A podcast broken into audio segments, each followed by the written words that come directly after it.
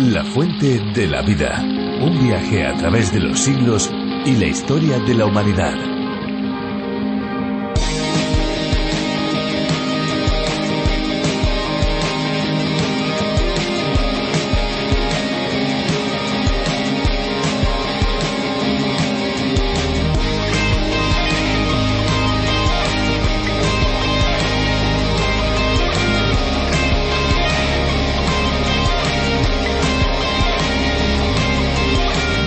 En una casa donde habitan, por ejemplo, cinco personas, normalmente se consumen 20 metros cúbicos de agua al mes y en una ciudad cada persona gasta como mínimo 1.500 litros de agua por semana, pues de este agua las tres cuartas partes se utilizan en el baño, la mitad de ella derrochada sin apenas darnos cuenta. Imaginémonos que una familia de cuatro personas, si se ducha durante cinco minutos cada día, usa más de 2.500 litros de agua cada semana una cantidad equivalente a la que bebe un ser humano en tres años. Por eso, dejar abierto el grifo es un desperdicio irreparable.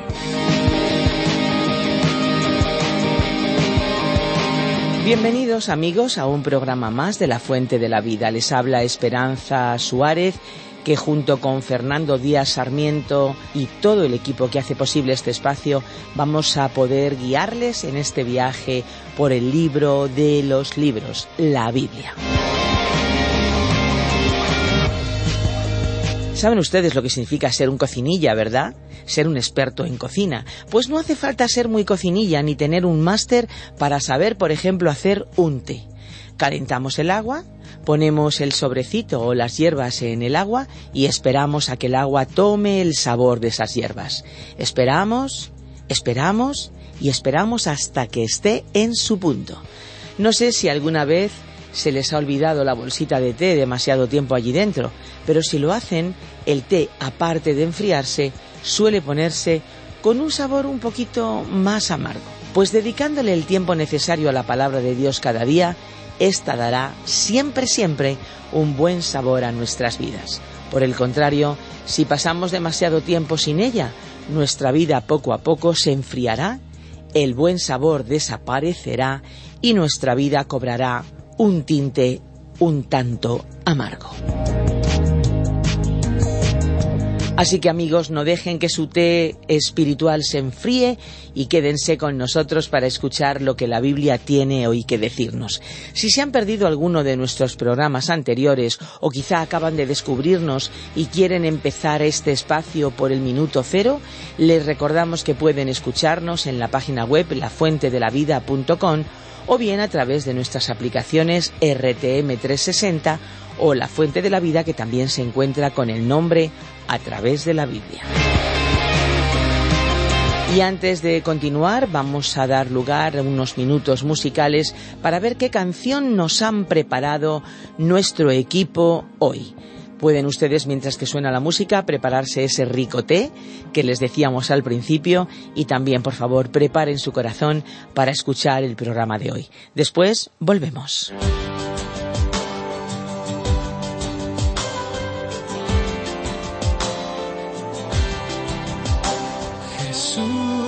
La luz y el pan, la esperanza de la gente, el cordero inocente, el poder que abre el mar, príncipe de paz que pelea hasta la muerte, soberano fiel y fuerte en la cruz nos quiso amar, quien proclama libertad, que libera al prisionero, me perdona a mí primero y me devuelve hogar su misericordia es nueva, su presencia es primavera.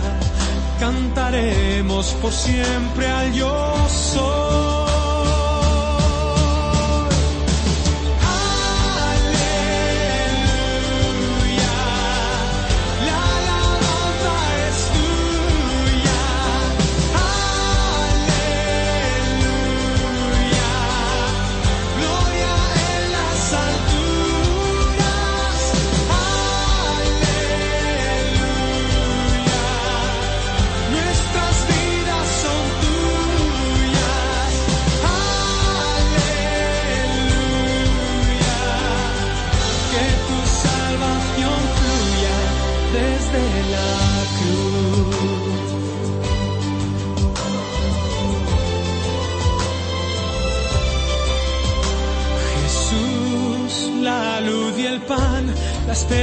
De la gente, el cordero inocente, el poder que abre el mar, príncipe de paz que pelea hasta la muerte, soberano, fiel y fuerte, en la cruz nos quiso amar, que proclama libertad, quien libera al prisionero, me perdona a mí primero y me devuelve al hogar, su misericordia es nueva, su presencia es primavera cantaremos por siempre al.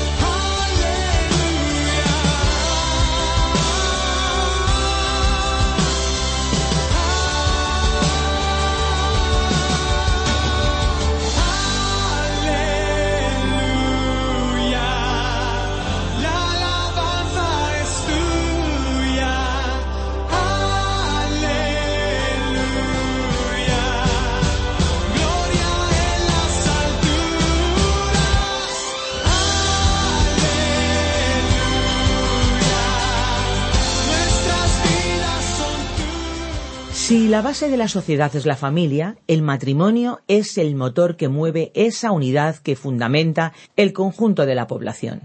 Por diferentes circunstancias, muchas personas no han podido disfrutar de una familia debidamente estructurada, a menudo por la desagradable experiencia de una unión conyugal que terminó de mala manera. En la Biblia aprendemos que Dios valora el matrimonio entre un hombre y una mujer de una manera muy especial. En la primera carta de Pedro, el apóstol aborda una serie de principios de parte de Dios para que la relación conyugal sea la mejor posible. Pues de ello habla precisamente el capítulo 3 del libro en el cual estamos en la primera carta de Pedro. Y nos vamos a ir a él, pero antes de ello tomen nota de nuestro número de WhatsApp 601 20 32 65. Por favor, utilícenlo 601 20 32 65. La fuente de la vida. Nuestro pasaje bíblico de hoy se encuentra en la primera carta del apóstol Pedro capítulo 3, desde el versículo 1 hasta el 9. Estimado oyente, continuamos hoy nuestro recorrido por la primera epístola del apóstol Pedro. En nuestro programa anterior dijimos que en este capítulo el apóstol Pedro enseñó que el sufrimiento también produce una conducta cristiana en la vida del creyente. Esta conducta se manifestará en dos lugares diferentes, en el hogar y en la iglesia. En nuestro programa anterior comenzamos la primera subdivisión del capítulo titulada La conducta en el hogar, que se extiende hasta el versículo siete. Comentamos el versículo uno diciendo que en la epístola a los Efesios, en el capítulo cinco, encontramos este mismo tema de la posición de la esposa en el hogar. Pablo trató el tema de la relación entre una esposa y un esposo cristianos considerando que ambos estuvieran llenos del Espíritu Santo, y la relación entre ellos era tal que el marido amaba a su esposa hasta el punto de estar dispuesto a morir por ella. Sin embargo, el apóstol Pedro estaba presentando aquí una situación totalmente diferente a la que el apóstol Pablo aludió en Efesios. El matrimonio se realiza en tres niveles diferentes. El primero es el físico, que es importante. De este se habla con frecuencia y nos referimos a la relación sexual como expresión de amor entre los miembros de la pareja. Entre dos creyentes, esa relación puede convertirse en la más hermosa experiencia que puede vivirse en este mundo. Creemos que los creyentes son aquellos que más pueden realmente disfrutar de la relación física hasta su plenitud. No cabe duda, pues, de que esa relación física es un acto maravilloso. Ahora, el segundo nivel en el matrimonio es la relación mental o psicológica que también es muy importante. Es hermoso cuando marido y mujer pueden disfrutar al llevar a cabo actividades comunes. Cuando esto no ocurre porque sus gustos o preferencias son completamente diferentes, la salud de la relación matrimonial se resiente seriamente. Cuando marido y mujer no comparten los mismos intereses, se crean una especie de compartimentos en los cuales cada uno, de acuerdo con sus inclinaciones, puede apartarse del otro para hacer lo que realmente le apetece. La vida actual en sociedad ofrece muchas opciones y oportunidades para que cada uno satisfaga sus gustos en solitario. Esta es una situación que suele acabar afectando a los sentimientos y destruyendo la vida en común. Ahora, el tercer nivel es el nivel espiritual, y ese nivel solamente existe en un matrimonio cuando ambos son creyentes. Cuando llegan los problemas y se acercan las dificultades, las tristezas y el sufrimiento, ambos cónyuges pueden arrodillarse juntos, acercarse a Dios en oración y reunirse alrededor de la palabra de Dios. Es posible romper cualquier otro de los niveles de unión, pero como dice el Eclesiastés capítulo 3 versículo 12, cordón de tres dobleces o de tres hilos no se rompe fácilmente. Cuando un matrimonio funciona en los tres niveles podemos decir que es un matrimonio feliz.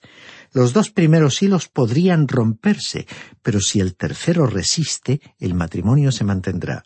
Sin embargo, cuando el tercero se destruye junto con los demás, todo se ha perdido en la convivencia de esa pareja. En estos casos, y siendo realistas, hay muy poca esperanza de que sobreviva un matrimonio en estas condiciones. Hemos estado considerando el matrimonio entre dos creyentes.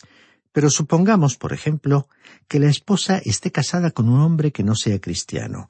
En primer lugar diremos que ella no debería haberse casado con él, si esa era la situación antes de que ambos se casaran. Cualquier hombre o mujer que se casa con alguien que no es creyente se enfrentará con problemas. La Biblia no aprueba el matrimonio entre un creyente y un no creyente. En el libro de Deuteronomio capítulo 22 versículo 10 leemos no ararás con buey y con asno juntamente.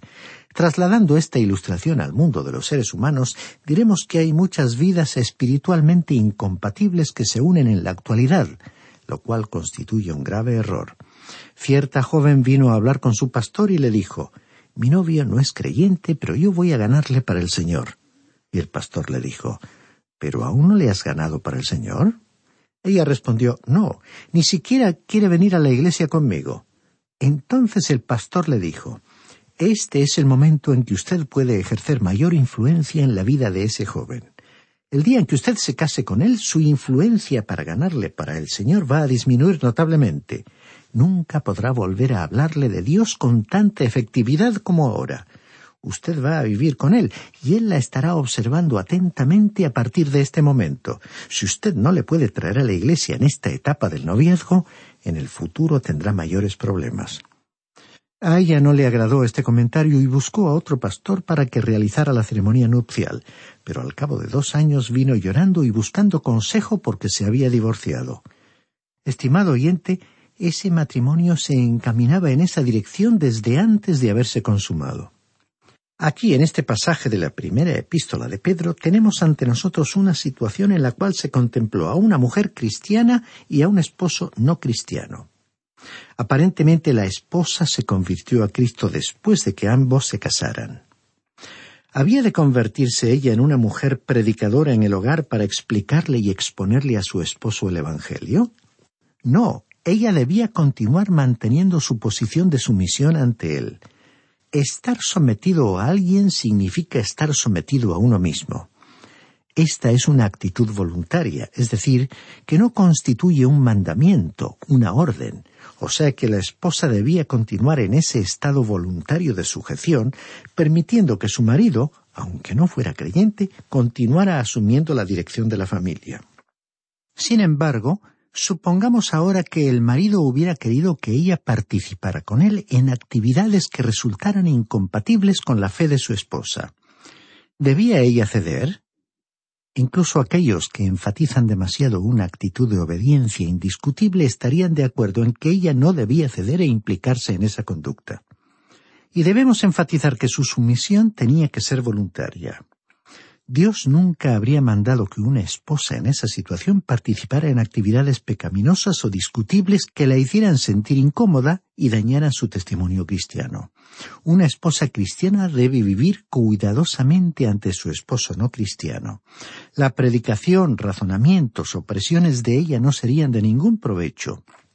Aquí en nuestro versículo uno de este tercer capítulo, el apóstol Pedro aconsejó a las esposas que vivieran esa situación en su hogar y hablando de sus esposos dijo, Si algunos de ellos no creen en la palabra, puedan ser ganados más por vuestro comportamiento que por vuestras palabras.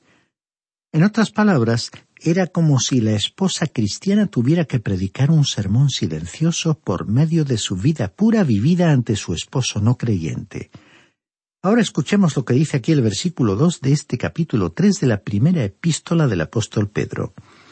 Al considerar vuestra conducta casta y respetuosa. El apóstol dijo que el esposo reconocería que la esposa había cambiado y quería vivir una vida pura para Dios, y que ya no deseaba satisfacerse con las cosas de este sistema de valores del mundo.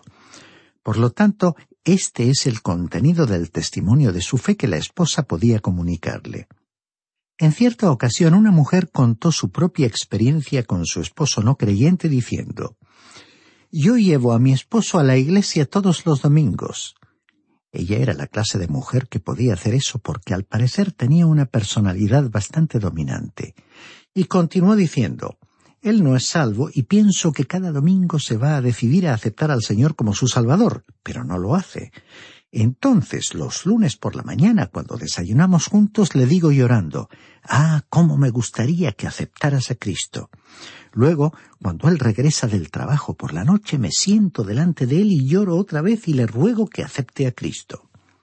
Al oír esto nos imaginamos lo duro que será vivir con una mujer tan insistente, que cuando uno se sienta a la mesa para el desayuno o la cena se pone a llorar y lamentarse. Así que el pastor de esta mujer la aconsejó para que por un plazo de tiempo dejara de hablarle a su esposo del Señor. Ella sorprendida le dijo entonces ¿Quiere decir usted que entonces no tengo que darle testimonio de mi fe? A lo cual el pastor respondió No, eso no es lo que queremos decir, sino que el apóstol Pedro mismo dijo que cuando uno no puede ganarlos a ellos con la palabra, entonces deberíamos comenzar a predicarles un sermón sin palabras, es decir, que debemos dejar que nuestra conducta hable. ¿Qué puede decir en cuanto a su vida? ¿Qué clase de vida está viviendo usted delante de él? Estas palabras llevaron a aquella mujer a reflexionar y a examinar su forma de vivir, de hablar, de comportarse, y fue consciente que debía efectuar algunos cambios en su forma de ser si quería ganar a su esposo para Cristo. Y así pasaron seis meses y un domingo por la mañana su esposo respondió a la invitación del Evangelio y aceptó al Señor Jesucristo como su Salvador es que el sermón sin palabras, la verdad expresada a través de una conducta, había surtido efecto.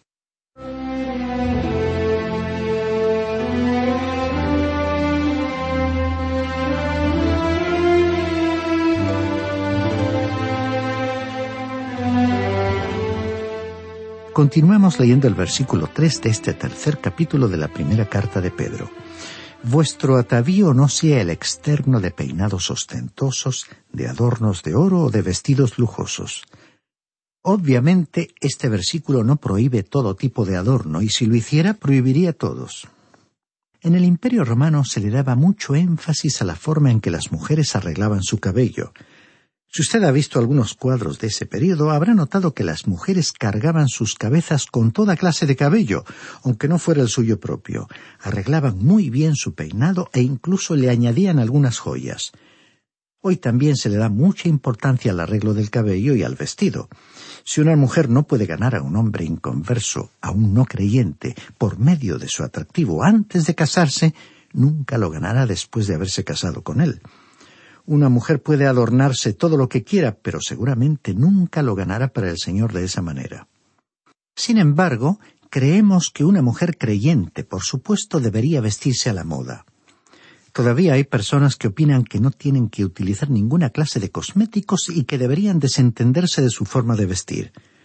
Por el contrario, huyendo de toda exageración, la mujer cristiana puede arreglarse a la moda con buen gusto, sentido común y de esa forma resultará atractiva y causará en su trato personal una buena impresión. El caso es que el énfasis del apóstol en este pasaje recayó sobre el hecho de que ninguna mujer puede ganar a un hombre no creyente para Cristo por medio de su atractivo físico. Ahora, pasando al versículo cuatro de este capítulo tres de la primera epístola del apóstol Pedro, leemos sino el interno, el del corazón, en el incorruptible adorno de un espíritu afable y apacible que es de grande estima delante de Dios. El escritor aconsejó a la mujer que estuviera motivada por el adorno interior, el adorno de un espíritu suave y apacible. Recordemos que en el breve libro de Ruth leímos que cuando Booz fue al campo y vio a aquella joven hermosa del pueblo de Moab, llamada Ruth, se enamoró de ella. Pero también destacamos algo más. Booz había oído hablar de su hermoso carácter y de su personalidad, y entonces se enamoró de la totalidad de su persona. En una época en la que existen excelentes productos cosméticos, y no solo para la mujer, sino también para el hombre, no vemos por qué las personas no han de intentar tener un aspecto mejor, y en este sentido vemos que hoy se ha generalizado también el deseo de conservarnos en una buena forma física. Todos tratamos de ofrecer el mejor aspecto que podamos vistiendo la ropa que nos agrade y favorece. Y al tratar de ganar a otra persona para la fe en Cristo, no olvidemos que lo que realmente cuenta es el adorno y atractivo interior. En este adorno interno, que es el más importante, se encuentra la verdadera atracción. Continuemos leyendo el versículo cinco de este tercer capítulo. Pues así también se ataviaban en otro tiempo aquellas santas mujeres que esperaban en Dios estando sujetas a sus maridos. Aquí vemos que hubo varios y grandes ejemplos de tales mujeres en el Antiguo Testamento.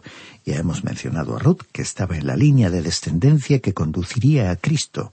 También se nos dijo que Raquel era una mujer hermosa y Jacob se enamoró de ella. Ella constituyó el punto luminoso en la vida de aquel hombre cuya vida, dicho sea de paso, fue bastante oscura. Y dice el versículo seis de este tercer capítulo de la primera carta de Pedro como Sara obedecía a Abraham llamándolo Señor. De ella habéis venido vosotras a ser hijas si hacéis el bien sin temer ninguna amenaza. Sara también era una mujer muy hermosa. Varios reyes quisieron casarse con ella y Abraham tuvo bastantes problemas por causa de su belleza, pero ella le llamaba a él mi señor como señal de respeto. Ella respetaba mucho a Abraham y es hermoso cuando una esposa tiene un marido al cual ella puede respetar. Ahora el apóstol Pedro se dispuso a hablar a los maridos y el versículo seis de este capítulo tres de la primera epístola del apóstol Pedro dice Vosotros maridos, igualmente, vivid con ellas sabiamente, dando honor a la mujer como a vaso más frágil y como a coherederas de la gracia de la vida, para que vuestras oraciones no tengan estorbo. Nos parece que se estaba hablando tanto a mujeres como a maridos cristianos, aunque estas instrucciones podían aplicarse en cualquier caso. Otra versión traduce este versículo en una forma quizás más comprensible y dice De igual manera, vosotros, esposos, sed comprensivos en vuestra vida conyugal, tratando cada uno a su esposa con respeto, ya que como mujer es más delicada y ambos sois herederos del grato don de la vida vemos que aquí se enfatiza el respeto que el marido debe mostrar hacia su mujer. Más allá de todas las tendencias, creemos que la mujer quiere ser realmente una mujer de la misma manera que el hombre desea afirmar su personalidad. Y teniendo en cuenta la delicadeza propia de su carácter, que por supuesto no implica debilidad, debe ser tratada con honor y respeto.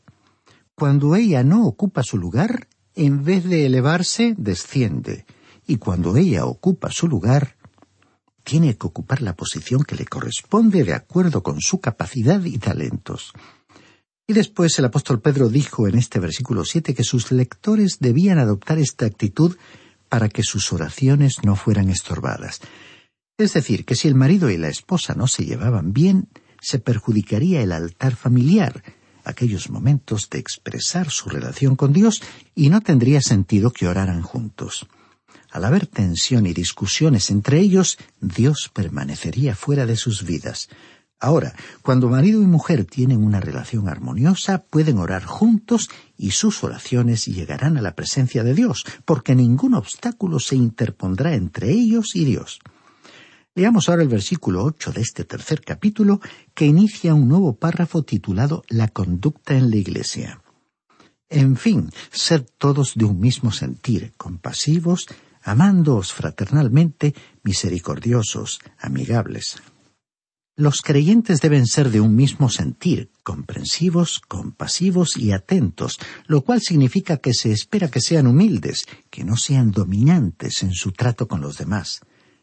Estas tienen que ser las actitudes y acciones de un creyente hacia otros creyentes y hacia todas las personas en general. Y dice el versículo nueve de este tercer capítulo no devolváis mal por mal, ni maldición por maldición, sino por el contrario bendiciendo, sabiendo que fuisteis llamados a heredar bendición. Este pasaje nos recuerda el Sermón del Monte, en el cual el Señor Jesucristo dijo que no resistiéramos con el mal al que nos causara un daño, sino que si recibíamos una bofetada en la mejilla derecha, le ofreciéramos también la otra. Y si alguien dice de nosotros algo que no es cierto, ¿debemos devolver el golpe y contraatacar? No. En una situación así debemos remitir el caso al Señor y Él se encargará de resolver la situación con justicia. Si adoptáramos esta actitud y obráramos de acuerdo con este principio, se disolverían todos los grupos de resentidos, todas las rivalidades y discusiones que enturbian las relaciones y la convivencia fraternal entre los cristianos. Recordemos que somos representantes del Señor en este mundo. Bien, estimado oyente, debemos detenernos aquí por hoy. Si Dios lo permite y usted continúa acompañándonos en este viaje a través de la Biblia, nos reuniremos en nuestro próximo estudio para continuar considerando el resto de este tercer capítulo de la primera carta del apóstol Pedro. Le sugerimos que lea hasta el final de este capítulo para familiarizarse con su contenido.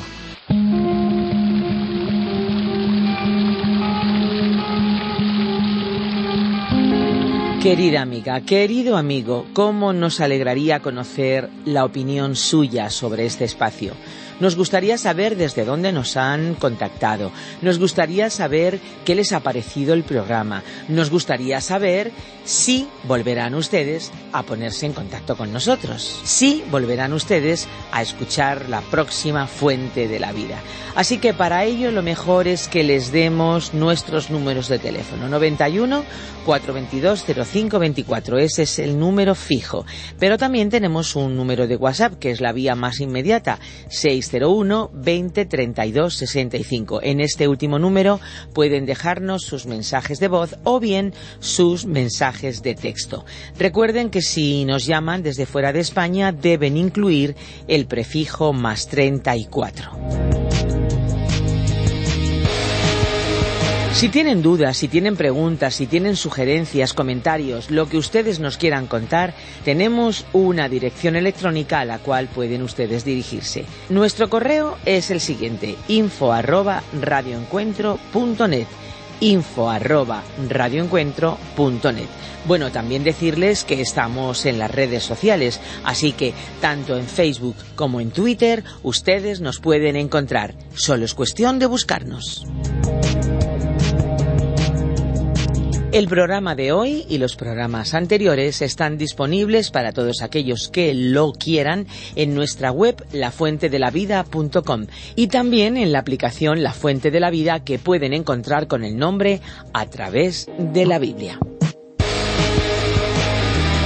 Y ahora ya nos vamos, estaremos aquí en el próximo espacio pero lamentándolo mucho tenemos que ya cerrar nuestros micrófonos. Pero no se olviden, no se olviden que hay una fuente de agua viva que nunca se agota.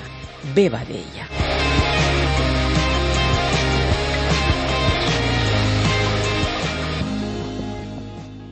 Este ha sido un programa de Radio Transmundial producido por Radio Encuentro.